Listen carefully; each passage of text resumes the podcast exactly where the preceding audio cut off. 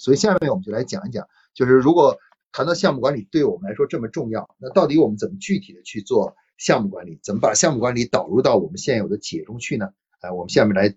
从实践的角度来给大家做一个介绍啊。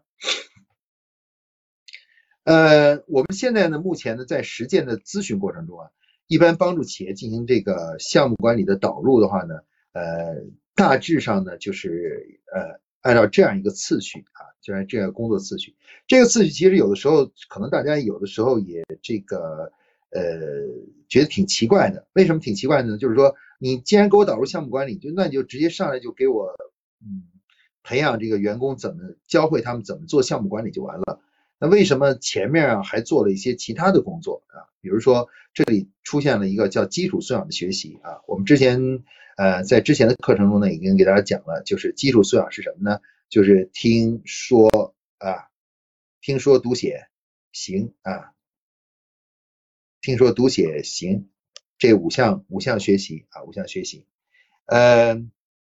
然后呢，大家看到有了这个以后的话呢，我们还要再做一个，就是关于企业的文化建设啊，文化建设啊，包括团队协作呀，啊，追求进步啊，主动进取啊，还有这个纪律严明啊等等这些之前我们讲的这个文化建设。那么为什么我们在做导入项目管理的时候要先做这两个，先要做这两个工作呢？其实坦率的说呢，这也是根据我们之前的这个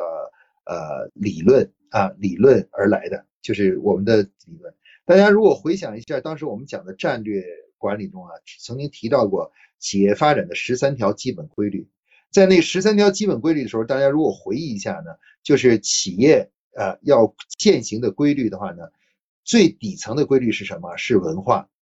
啊，文化完成以后，下一层的叫做素质啊，素质完成以后叫规则啊，规则再往上以后呢，才叫科学管理啊。科学管理，那这是前四个规律。这前四个规律说明什么呢？就是说你要想做某某一件事，你得先把它底层的基础打好。那咱们现在做的项目管理啊，实际上是属于科学管理中的一个部分啊，是科学管理中的一个部分啊，是其中的一种方式，就是科学管理的一种方式。那么要想把这个方式做好，按照我们之前讲的战略中的这个，就是这个十三条基本规律的话呢，一定要将底层的这三层文化。素质和规则这三个基础呢，实际上要去要要把这基础打一下。如果我们这三个工作都不做，上来就直接做这个这个学习项目管理，就会出现什么呢？出现了就是等于一二三层楼都没做，我们就开始已经开始万去搭第四层了。那最后的结果就是你搭你搭上去了，由于底层的基础不够。最后呢，这个事情呢，老是摇摇晃晃的，上面老是摇摇晃晃的，总是遇到很多问题，使得这个工作上面这个工作推进速度啊，就会变得很慢，啊，就有的企业，比如学项目管理，可能真的三个月，基本全员都已经相对来讲已经接受了这种工作方式了，可有的企业经常经常需要一年，啊，为什么有的企业需要一年，而且还不是很熟练呢？其实原因呢，并不是这个企业的员工太笨，而是因为什么呢？因为底层的基础没有做准备。所以，为了让我们的工作呢更加符合这个就是科学的原理的话呢，大家看到我们在导入这个项目管理的时候呢，我们前两步呢是什么呢？是聚焦在这个什么？聚焦在这里了。其实这两步，一个是素养建设，一个是文化建设，实际上就是这个素质这个部分和这个文化的部分啊。当然，如果说我们要非要把它做全的话，其实这个文化中呢，呃，你大家可能说，你说王老师你怎么不强化一下这个规则呢？规则这个事情呢，那其实，在企业文化里面呢，只要我们在企业文化里头呢，强化一下纪律、纪律严明的这个文化，那实际上就是对，就等于是为这个规则呢在进行了准备啊，为这个规则一直进行准备，也就是为这个科学管理呢奠定了前三步的基础。所以在这里呢，我们只写了两个，也就是说，你要想导入项目管理呢，先别着急，要预留出大概一个月，呃，甚至是一个半月的时间呢。进行什么呢？进行素养建设和文化文化的这个热身啊，热身啊，这两个工作做一段时间以后，然后你再做后面这个事情的时候，你就会发现它后面的速度工作的速度啊，效率啊就大幅度提高啊。如果我们上来就立刻就进入到立项学习、项目经理的培培训等这些事情的时候呢，你就会发现呢，这个可能遇到的阻力就非常大，就很大的阻力，然后就可能你。学完了以后也很难立刻就用在实践中，呃，员工呢也有很多抱怨情绪产生。所以我们现在呢，在目前导入之前呢，一般都是先在之前先做一下基础素养和文化的建设啊，它这个顺序呢，就是按照这样一个呃顺序来做，这这样的顺序反而会更快啊，就导入的速度会更快。如果我们完整的按照这个来做，你会发现，呃，大概其实就是三个多月左右，就是整个这个组织呢，就从不熟悉项目管理，就逐步接受了项目管理的工作方式。但如果我们去掉前两步啊，前两个不要，这两个不要。直接就进入到这个学习的话，那最后的结果就是你可能要花一年的时间，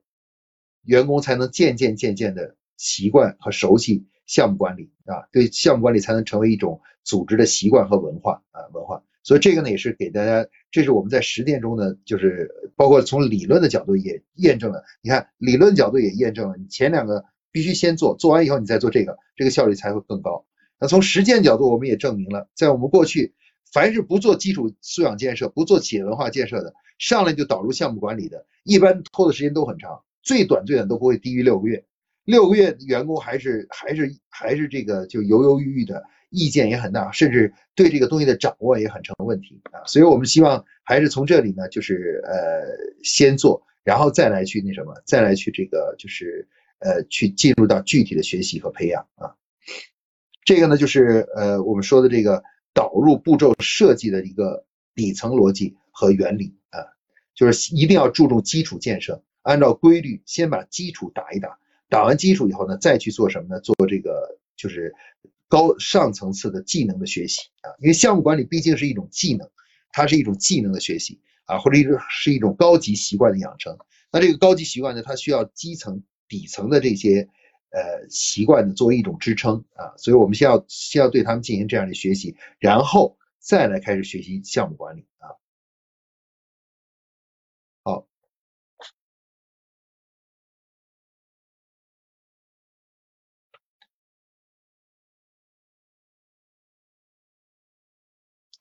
呃，至于这个基础素养这些学习呢，其实我们在之前呢都给大家进行过这个叫做介绍。啊，都已经介绍过了，就基础素养是怎么做的啊？听说读写行啊，这个呢我就在此呢也就不做特别再讲一遍了啊。听是什么，读是什么，写什么，呃，行是什么啊？就只是告诉大家呢说呢，这个呢其实呃这部分的学习呢是项目管理前的一个重要准备工作，而且它最主要是有什么作用呢？它主要是提高了我们员工学习的，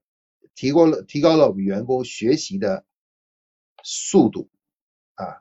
就是学会这个项目管理这种工作方式的速度啊，理解、学习和理解的速度。如果我们不做这个工作的话呢，我们上来就去给他们上课的话呢，他们就会学习的速度会比较慢啊，就掌握这个东西的速度会比较慢。如果基础素养经过了一定训练以后，你再来学这个项目管理，你会发现学起来大家理解性就加强了，而且速度也很快很多啊，快很多。那这个呢，就是呃基础素养学习的特点啊。那么企业文化建设呢，也是呃，刚才我们说的，也是一个重要的一个基础啊，就是关于文化的这个准备。呃，上次的关于文化问题呢，我们也都给大家进行了讲解啊。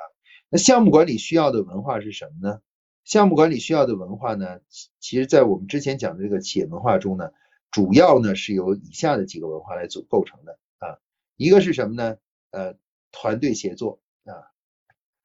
大家知道，我们这个项目管理，每个项目团队、项目小组啊，都是一个团队，它只不过就是一个临时的团队。那我们这个就是，如果我们的团，我们能够加强这个团队协作的这个，就是呃这种文化的这种打造的话呢，加强大家这种合作、相互合作、专业配合的这种呃就是引导的话呢，对于我们下面就是项目。成立项目小组，良好的项目小组的运营呢，会非常的重要和帮助的啊，就相互的是非常重要的一种一种一种推动推动力量啊。然后呢，另外一个与项目管理关联性比较比较大的一个东西呢，实际上就是什么呢？就是这个啊，纪律严明。因为项目管理本来它是一个规则，就是一种工作规则的建立，是一种工作习惯的建立。如果呢说员工的过去呢就很散漫，就非常散漫的话，那么对项目管理这种工作方法的接受啊，就会很成困难啊，就是你本来就是一个做事情的，就是想怎么做就怎么做，完全没有一种规范的。那如果你的纪律意识没建立起来，我就现在让要求你按照项目管理中统一方式做的话，很多员工呢就会有抵触情绪，而且有的时候故意的就不按这个做啊，甚至有的时候会说，你看我没按你这个做，我这个效果也做得不错，然后来在整个组织内部散布这种就是说不利于项目管理的这种思想啊，不利于项目思想。所以说呢，为了要解决这个问题呢，我们要加强整个的团队的纪律建设啊，纪律建设。那这两个呢，其实我个人认为啊，是对于这个什么呢？就是呃，在职业化阶段，对于这个项目管理导入呢，最重要的两个文化，就是团队协作和纪律严明啊。当然，如果说后面的专业化文化中呢，还有那个什么呢？就是什么呢？就是这个突破自我啊。因为每一个员工学习项目管理都是去改变自己的工作习惯，对于自己来说呢，是一种自我突破啊。如果一个员工就是在原地踏步，学什么东西都觉得。很麻烦，觉得自己原来的工作方法都挺好的，不需要改变的话，那他往往是就会成为这个项目管理导入的一个阻力啊。他总会散布一些谣言，说哦，原来我这工作就挺好的，你给我你现在导入项目管理，我就更麻烦了，我这东西做了很多没必要的事情，等等等等的。然后散布的这样的东西呢，最终的结果就是导致它会影响很多人啊。所以我们一般文化推广的时候呢，主要是聚焦在这个团队协作、呃纪律严明，还有突破自我。啊，这三个作为核心的这个什么呢？核心的这个就是文化的一些准备工作啊，在这里呢下下功夫，为这个项目管理呢做好准备啊，为做好准备。这个呢就是我们说的这个企业文化准备的准备的部分啊，要对这个来进行准备啊。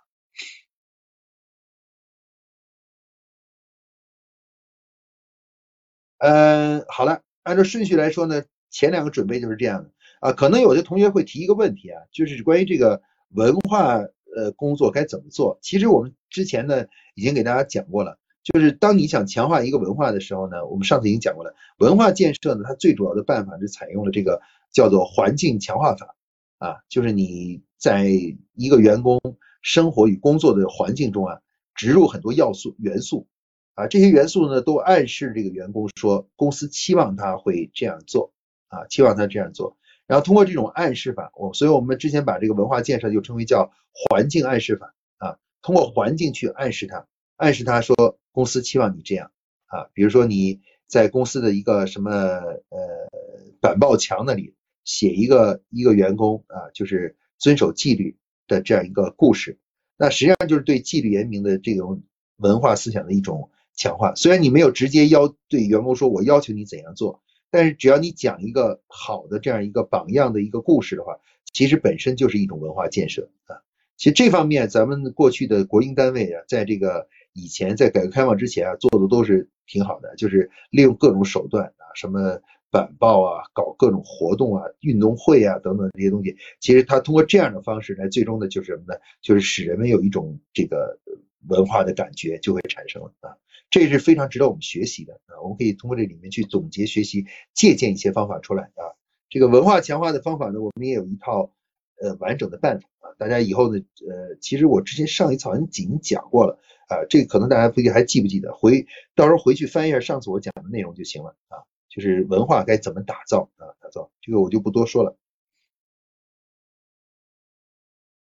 好，那下面我们来看看就是什么呢？就是这个就是。呃，第三个就是导入呃项目管理的第三步，就是立项的学习啊，就立项的这个学习。那立项的学习呢，其实这一部分呢，呃，理论上说它并不属于项目管理啊，它它并不属于这个项目管理。本来呢，如果说它的名正言顺的这个位置啊，应该是属于什么呢？属于年度经营计划啊。大家如果回想一下，我们上一上一节讲的这个年度经营计划啊。其实年度经营计划的本质在讲什么呢？就是在讲立项，啊，就是在讲立项。年度计划本身就讲讲这个高管怎么立项，每年是怎什么时候立项，然后这个项目分成几类啊，每一类的立项到底是怎么来的啊？战略立项怎么来？呃，改善型的、常规型的立项是怎么来？实际上我们上一次这个年度计划就是在讲这个的。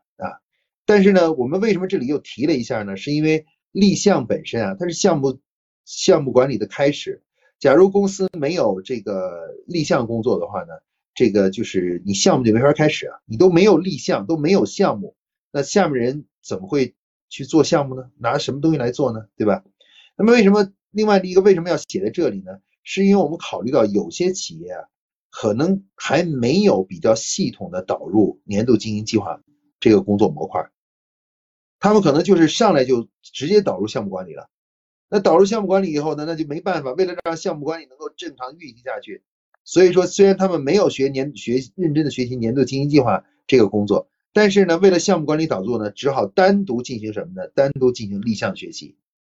也就是去学习一下该怎么立项。啊，学完了以后，然后呢，再这样的话，项目管理才能够真正的能够进行下去啊。所以，我们在这里呢，把第三步呢，考虑到这种各种情况以后呢，综合就觉得还还是把立项这个学习啊，写在项目管理的导入中去啊，导入去。我们就考虑到有些企业并没有导入年度经营计划这种管理方式，高管还不知道怎么立项。那为了让项目管理能够有序的进行下去，能进入在这个企业里面，那我们先得让高管懂得怎么立项啊，至少你先立出些项目来。我们下面的项目经理才能有项目可做呀，然后项目都没有立，你到时候大家怎么去推广项目管理呢？怎么去实践呢？对吧？就这些东西都做不了，所以说呢，我们就这样呢，我们就这个这里呢，把立项学习呢就写上去了。项目管理导入的第四步呢，就是呃培养项目经理啊。项目经理的培养呢，其实最主要的就是要去呃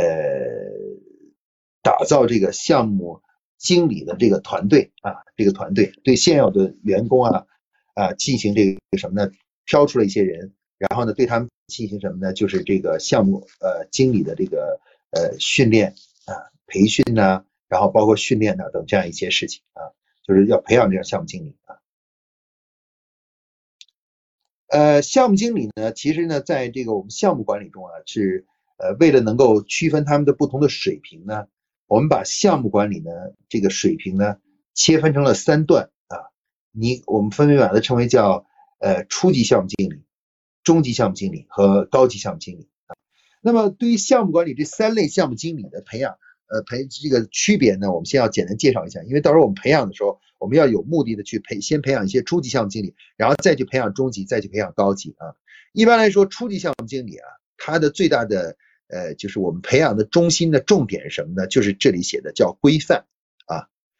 就是我们要求他得像模像样的啊，就是做这个事儿，知道第一步、第二步、第三步、第四步、第五步这每一步到底应该怎么做啊，包括这个这个那个做事的那个规范是什么啊？这个就是什么？所以我们对初级项目经理就是初级项目经理的要求就是对项目管理的规范了解，而且能熟练掌握啊，熟练掌握项目管理的所有要求。啊，每一步都不会做的时候是漏掉，然后也不会去做的有呃不符合这个要求啊，不符合要求啊，这就就达到了所谓的初级项目管理的要求。但是呢，初级项目管理呢，它有一个缺点，就是什么呢？就是它可能遵循了项目管理的做事的方式和形式，但却忽略了什么呢？做中项目管理中的思维方法啊。如果我们打个比方，就是初级项目经理呢，实际上掌握的主要是招式。招式啊，就相当于如果是项目管理是一个武功的话呢，这个初级项目经理掌握就是招式。那招式看起来是像模像样的啊，好像也是确实项目管理那那那几招啊。但是呢，缺的是什么呢？缺的是心法，就是做这做每一件事、每一个决策的时候，那个思维的方式，怎怎么考虑这个问题啊？怎么样去比较、做出选择和决策的这种方式，可能相对是比较缺乏的啊。那中级项目经理呢，就与初级项目的最大区别就是什么呢？就是他已经开始去学习心法了，也就是思维的方法，就该怎么考虑这个问题啊？这个问题我们该怎么样去考虑啊？他就开始已经涉及到这个问题了啊，涉及到这个问题了。那这个，所以我们这里对他的界界定就是计划，其实计划就是什么？就是思维方式啊，就是项目管理的思维方式的学习。除了规范的学习，下一步要学习什么呢？学习思维方式啊，学学习思维方式啊。那么这个呃，所以中级项目经理呢，我们一般的学习，他并不是在介绍你做项目管理的第一步、第二步、第三步，他不一般不讲这个了，他已经开始讲说你遇到各种各样的问题的时候，你该怎么考虑这个问题，你怎么样进行比较不同的选项，然后最后做出决策啊，他是在介绍这个东西啊。所以中级项目经理呢。比初级项目经理的水平呢要高很多了，因为他已经掌握了心法了，就像一个武功一样的。你如果你只会招式，不会心法，你是没有没法就是没有伤害力的，就是武功是没有没有这个作战力量的。一旦掌握心法，再加上招数，就有战斗力了啊，战斗力就起来了啊。好了，高级项目经理呢是在初级和中级基础上的一个更重要的一个提升。高级项目经理的最大特点是什么呢？他就是他的我们这里用的两个字叫变通。其实变通是什么呢？就是能够结合实际呢进行什么呢？创造。所谓变通就是你要结合实际进行创造啊，创开始不完全呃就是基于我们的提供的思维方式和和那个基本的招数招式以外呢，哎，你能够在实战中呢有些能够啊随机应变。啊，有一些这个呃这个创造性的一些东西出来了啊，真的，所以说高级项目经理呢，他的解决问题的能力呢，是比这个中级项目经理要强很多啊，尤其面对那些不确定因素的项目啊，就有很多因素都不确定啊，比如涉及到很多人呢，涉及到政府啊这样的一些项目啊，这样的项目呢，就需要高级项目经理去处理，因为他遇到的不太多的不确定的东西啊，他必须得有办法能够。在一边做呢，呃，去创造啊，创造出很多新的一些做法来去解决这些不确定的因素啊。那么高级项目经理呢，应该说是公司的一个财富了，因为他已经是项目管理的战斗机了，这个项目管理中的这个战斗机了啊，已经是属于水平非常高的。他不仅能够懂得怎么思考，用运用项目管理的思维方式，又懂得规范，同时最重要的是还能在现有的知识基础上进行创造啊，进行创造啊。这样的人如果做一段时间以后，他就离这个总监的这个就接近了啊，就接近了啊。啊，这个大家可以看到，这就是三类项目经理的区别啊。初级项目管理有样子，但是没有思想，缺乏思想不够；中级项目经理是有招式、有思想，但是呢，创造性不足啊，没有一定创造性。高级项目经理就是三个又都具备了啊，既有呃既有外表的形式，又有里面的内容，同时还有什么呢？还有创造性的。呃，创造性，那这个才能叫做高级项目经理啊，高级项目经理啊，这个呢就是我们现在对于项目经理的这个这个嗯呃界定啊界定啊。那一般来说呢，呃，员工呢是先要去学习怎么成为一个初级项目经理，然后再去学习怎么成为一个中级项目经理，然后呢，至于高级项目经理呢，从某种意义上来说呢，他就不是靠学习了，他是在实践中诞生的。啊，就是你会发现有些项目经理在实践中是非常有想法的，遇到了各种各样的啊意外情况的时候，他们总能够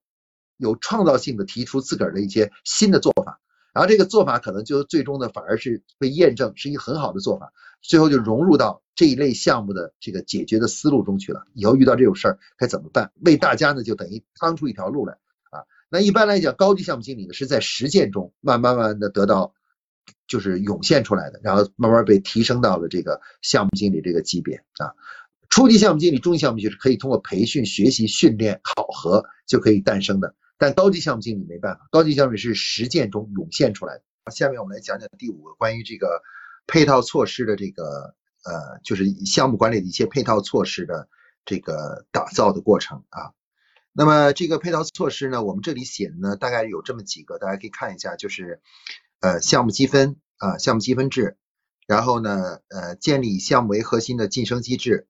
啊，高管年薪，还有施瑞软件啊。那上次呢，我们在年度经营计划里面呢也讲了，就是关于这个呃配套措施，其中也包含了高管年薪制这个部分。所以今天我们在这个部分呢就会讲的稍微少一点。好，下面呢我们就来从这个积分制这个主题呢给大家介绍啊，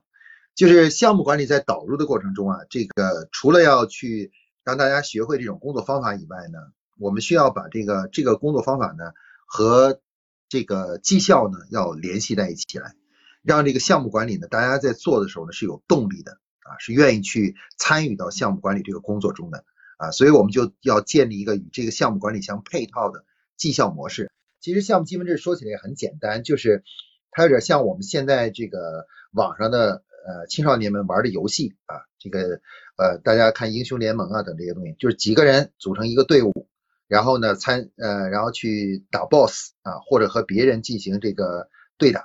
啊，然后呢，最后呢，如果取胜了以后呢，大家呢一块来分这个呃，就是这个贡献分啊积分，呃，这个呃，分的呢也根据各自的贡献呢分的也不一样啊，分的不一样。但是呢，不管怎么说啊，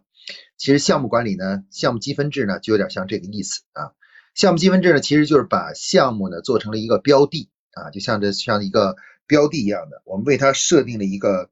啊做这件事情的价值是如何。那么为了让这个东西能更好的理解呢，我们就给它定义名定义为叫做什么呢？就是项目积分啊。所以项目积分实际上是什么呢？实际上是这种。呃，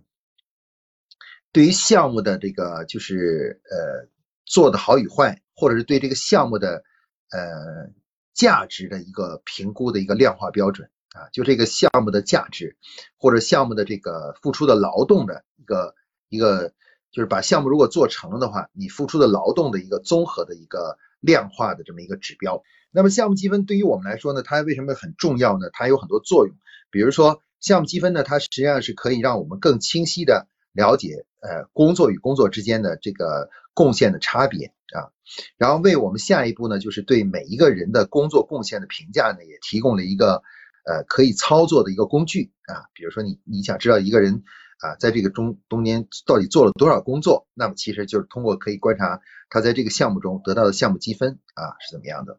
然后另外呢，项目积分还有一个重要作用呢，就是它可以帮助我们去呃解决了部门与部门之间考评的这个这个问题啊。我们现在很多企业存在着部门墙，那部门墙的意思原因是什么呢？就是因为各个部门啊对人员的考核呢是没有统一的一个标评估标准的。那如果我去帮别的部门做一个项目啊，那评价的人呢一定是在别的部门，那别的部门是不是把他的评价告诉我的？上级啊，然后呢，我的上级是不是把别的部门的人的评价等同于他个人的评价啊来对待呢？其实都是一个问题啊。那这样呢，就会导致员工觉得呢，做自己本部门的工作呢容易出彩，容易在领导那得到认同，而做别的部门的工作呢就很容易就是白做，就做了以后没有任何的认同。那么呃，项目积分呢，其实从某种意义上呢就解决了这个问题。啊，项目积分呢，它通过这个建立这个跨越各个不同的专业部门统一的这样一个工作价值的衡量单位啊。那以后呢，我们谈一个人的，比如说一个月对组织的工作贡献，不管你是哪一个部门的，其实都可以用项目积分来进行统一的衡量。所以项目积分其实它就变成了一种呃工作价值的这个工作贡献的这么一个货币。啊，就像一个货币一样的，它在一个每个企业就相当于一个一种货币一样的，然后你这个货币呢就可以衡量每个人啊做出的贡献的多少啊多少。那有了这样一个以后的话呢，那我们参加不同部门的工作啊，我们参加不不同部门的工作呢，呃，都是都是可以什么呢？都是可以这个就是呃得到同样的认同啊。比如我参加别的部门的东西，我一样能获得项目积分。我参加本部门的工作也可以获得项目积分，这样的话就不会弄出现这个别的部门做别的部门工作没有回报啊这样一个事情了。所以因此呢，这个项目积分呢，也就是帮助我们打破了这个部门的隔阂，加强了部门之间的协作啊。因为有了统一的货币，所以我们就变成了就可以交流了啊。所以其实项目积分呢，它可以加强我们整个组织的团结啊，就是因为我们的考核标准都统一在一起了啊。然后未来呢，就是项目积分的应用。上次我们在薪酬绩效体也给大家介绍了，就是说项目积分呢，不只是呃可以转化成奖金，通过系数放大转化成奖金，同时项目积分呢还可以累积下来，成为全年的对每一个管理员工的考核的一个指标啊。最后到年底的时候呢，我们可以通过呃项目积分的这个呃累加的这个数字的这个评比和排名，然后来去。评定哪一个员工在全年对公司做的贡献是较多的，然后我们给予这个晋升啊，晋升啊，所以说项目积分这个东西呢，看起来很简单，但是呢，它实际上呢，对我们的整个科学管理来说呢，是至关重要的啊。它已经建立，因为它的诞生呢，使我们对于工作啊，如何去评估工作呃贡献的大小，提供了一个呃科学的一个单位啊，科学的一个单位。这就是项目积分的意义啊！当然了，呃，作为项目管理的这个延展呢，就是这个包括项目积分的延展呢，我们还可以做的一件事情就是建立基于项目的这个核心的晋升机制啊。就这一点呢，我们在上次的年度经营计划里已经讲过了啊，就说到年底的时候啊，所有的员工都会根据他们完成的项目以及他们手头获得的项目积分啊一个累积值啊进行排名啊，那排到前一定百分比的呢，将获得什么呢？获得晋升，或者是增加他们的呃管理素养分啊。上次我们讲了，就是增加他的管理素养分，比如前百分之十的涨三分啊，这个前百分之二十的涨一分啊，这种增加他的管理素养分。那管理素养分一增加呢？呃，就又涨工资，然后同时又那什么，又可以带来这个，就是离下一次晋升呢就更接近了啊，升职就就就近在眼前了。那所以说呢，这个就是呃，怎么说呢？就是它就是可以起到一个更强的激励作用，也就是项目积分，项目做完以后，积分有两种作用，一种作用是获得更多的奖金。另外一种呢是还可以为未来的晋升做一个依据啊，做依据。那有了这两种动力以后的话呢，整个项目管理在组织中的这个啊，就是大家愿意做项目，想把项目做好，积极的参与各种各样的项目的这种风气呢，就会慢慢慢慢的就会呃被